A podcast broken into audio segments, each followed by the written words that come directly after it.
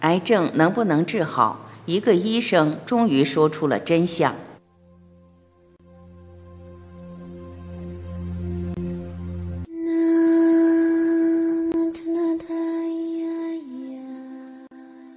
纪晓龙，主任医师、教授、博士生导师，全军解剖学组织胚胎专业委员会委员，全国抗癌协会淋巴瘤委员会委员，全国全军及北京市医疗事故鉴定委员会专家，每年在病理会诊中解决疑难关键诊断一千例以上。纪晓龙说。我是做病理研究的，说到病理学，老百姓了解的不多。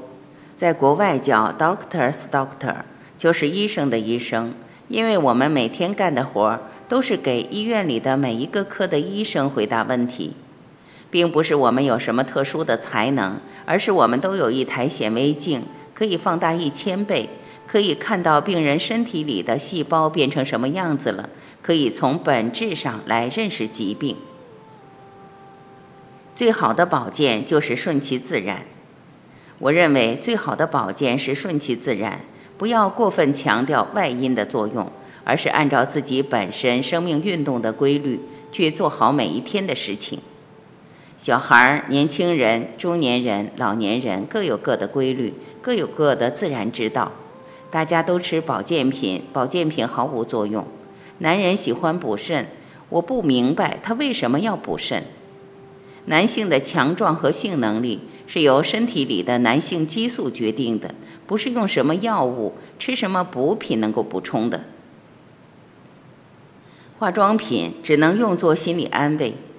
有的人皮肤干燥，抹一点润滑的保持水分那是可以的。但是想用化妆品变得年轻，今年二十，明年十八，那你就上当了。皮肤的黑和白。决定于皮肤里黑色素细胞产生的色素多和少。我去美国的时候专门考察过，黑人、白人皮肤里的黑色素细胞都差不多，差在细胞产生的色素是多是少。你以为抹了药就能让细胞产生的色素多一点或少一点？这是做不到的。很多化妆品抹上去之后确实有效果，但它不是从根本上解决问题，等于刷浆。你的黑色素细胞是永远不变的。每个人的皮肤都有七层细胞，如果你去做美容，磨掉三层，就像原来穿着厚衣服看不到里面的血管，现在磨薄了，血管的红色就明显，看上去就红润了，像抛光一样。所以你做美容以后会又红润又光亮，显得年轻了。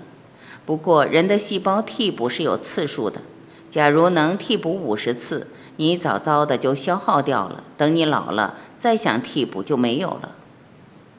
还有运动应该适量，咱们可以运动，但是不能透支。任何运动形式都有它最佳的频度和幅度。好比说心跳，正常人一分钟跳七十下，你不能让他跳一百二十下、一百五十下，那不是最佳的运动限度。运动的时候不能超过身体里细胞所能够承受的限度。许多运动员都不长寿，因为他的运动强度超过了应该承受的频度和幅度。就像蜡烛燃烧的特别旺，生命一定很快就结束了。我们说平时大家心跳是七十下、八十下，不过成年累月都是这种状态，也不是好事。如果你每个礼拜有一次或两次让心跳达到一百甚至一百二，最好不要超过一百五，你的血液加速流动，等于给房间来了一次大清扫。一个礼拜左右彻底清理一两次，把每个角落里的废物都通过血液循环带走，有助于你身体的代谢。医生的诊断有三成是误诊。医生的诊断有三成是误诊。如果在门诊看病，误诊率是百分之五十。如果你住到医院里，年轻医生看了，其他的医生也看了，大家也查房讨论了，该做的 B 超、CT 化验全做完了，误诊率是百分之三十。人体是个很复杂的东西，每个医生都希望手到病除，也都希望误诊率降到最低，但是再控制也控制不住。只要当医生，没有不误诊的。小医生小错，大医生大错；新医生新错，老医生老错。因为大医生、老医生遇到的疑难病例多啊，这是规律。中国的误诊和国外比起来还低一点儿，美国的误诊率是百分之四十左右，英国的误诊率是百分之五十左右。我们应该正常看待误诊。误诊的原因是多方面的，太复杂，一时说不清。但是可以告诉大家一个原则：如果在一家医院被一个医生诊断得了什么病，你一定要征得第二家医院的核实。这是个最简单的减少误诊的方法。有一些不是误诊的问题，比如说脂肪肝，它不是病，在二十年前，不管哪本书上都不会专门有这个词儿，这全是 B 超惹的祸。有了超声这个仪器，把探头往你的腹部一放，哦，你是脂肪肝，这个词儿就出来了。我专门研究过这个问题。我在解剖之前，先给超声科打电话，让他们推一个超声机到解剖室，在打开腹部之前超一下，看有没有脂肪肝，然后打开来验证。有时候他们说没有，打开一看，这不是黄的脂肪吗？有的正相反。所以，超声诊断脂肪肝是不准确的。身体里脂肪多，你的肝脏里脂肪一定多。问题是脂肪多了，给你带来什么疾病没有？我们做了很多解剖，没有发现一个肝脏的硬化、肝脏的损伤是由于脂肪肝引起的。有人说你现在是轻度脂肪肝，过两年变重度脂肪肝，然后就变肝硬化，最后是肝癌。说这样话的人没有任何证据。还有酒精肝，都以为喝酒对肝损害最大。酒精叫乙醇，乙醇到了肝脏，在那里分解，像剪刀一样，把两个碳的分子剪断，最终产物是水和二氧化碳。二氧化碳呼出去，水尿出去。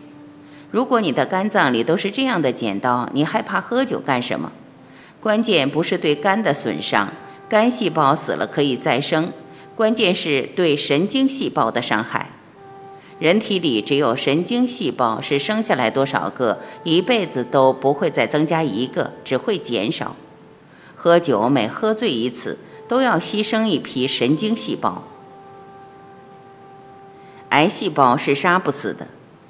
我对癌症的兴趣从七十年代上学时候就开始了，到现在已经三十多年了。开始的时候充满了幻想，充满了激情。我认为把所有的时间精力都用来鼓捣癌症，总能鼓捣出名堂来吧。一九七八年第一届招收研究生，我就直奔着癌症去了。结果搞了半天，发现原来是竹篮打水一场空。每个新方法一出来，我就去鼓捣一阵，最后一个个都破灭了。我感觉最悲惨的就是。送进来一个十几岁的中学生，已经全身转移扩散了。他还不明白，还想回去上学。我去查房的时候，这个小朋友就问：“爷爷，我什么时候能够上学啊？”我怎么回答？我如实告诉他：面对这么幼小的一个生命，我怎么能说得出来？我如果隐瞒，等这个孩子到了最后阶段，就会知道我是在说假话。我再去看他。他还能信任我吗？中晚期的时候，你去治疗癌细胞，想把癌细胞杀死，这个思路是错的。癌细胞是杀不死的，你不要指望通过医学的办法来解决你的癌症问题。那么要用什么办法呢？我打个比方，任何癌症就像一个种子，你的身体就是一片土壤。这个种子冒芽不冒芽，长大不长大，完全取决于土壤，而不是取决于种子。种子再好，土壤不适合，它绝不会长出来。怎么改善这个土壤？这是现在研究的课题。我们提倡健康体检。早期的癌要治好很简单，问题是怎么发现？傅彪最后也到我那里去看病，他是肝癌。肝癌多数都经历了乙肝、丙肝，然后是肝硬化，第三步到肝癌。细胞变成癌要五到十年。肝脏受到攻击，一个变两个，两个变四个，像小芽冒出来一样，然后一点一点长大。你每过半年查一次的话，它绝不会长成两三公分的癌。只要提前治，在两三公分以前，肝癌都可以手到病除。像姚贝娜、傅彪这样的案例，如果提前诊治，不是老说工作忙，是完全有办法挽回的。但是他找到我的时候，已经没办法控制了。他的肝脏切下来，我也看到了，太晚了，不可能再活下去。那时别人还骂我说：“人家手术以后不是好好的吗？你怎么说人家活不长？”我可以肯定他活不长。他的癌细胞像散芝麻一样，在肝脏里铺天盖地，到处都是，怎么能活得长？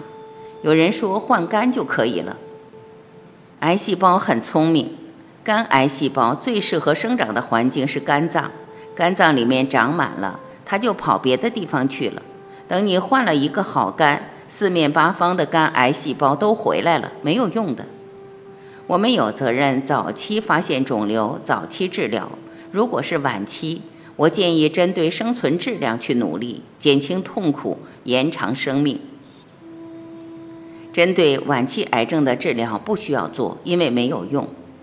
作为医生，我给自己只打二十分。为什么？有三分之一的病，医生无能为力；有三分之一的病是病人自己好的，医学只解决三分之一的病，而这三分之一的病，我也不可能解决那么多。我能打二十分就很不错了。做医生这么多年，我有一种感慨：医生永远是无奈的，因为他每天都面临着失败。健康是一。其他的一切都是零，拥有健康才会拥有未来。在日常生活中，留意一个中心、两个基本点、四大作风、八项注意，就会把健康把握在自己手中。一个中心是健康，两个基点是糊涂与潇洒，四大作风：助人为乐、知足常乐、自得其乐、天伦之乐。八项注意。健康四大基石：均衡的营养、适量的运动、充足的休息、积极的心态。保健四最好：最好的医生是自己，最好的药物是时间，最好的心态是宁静，最好的运动是步行。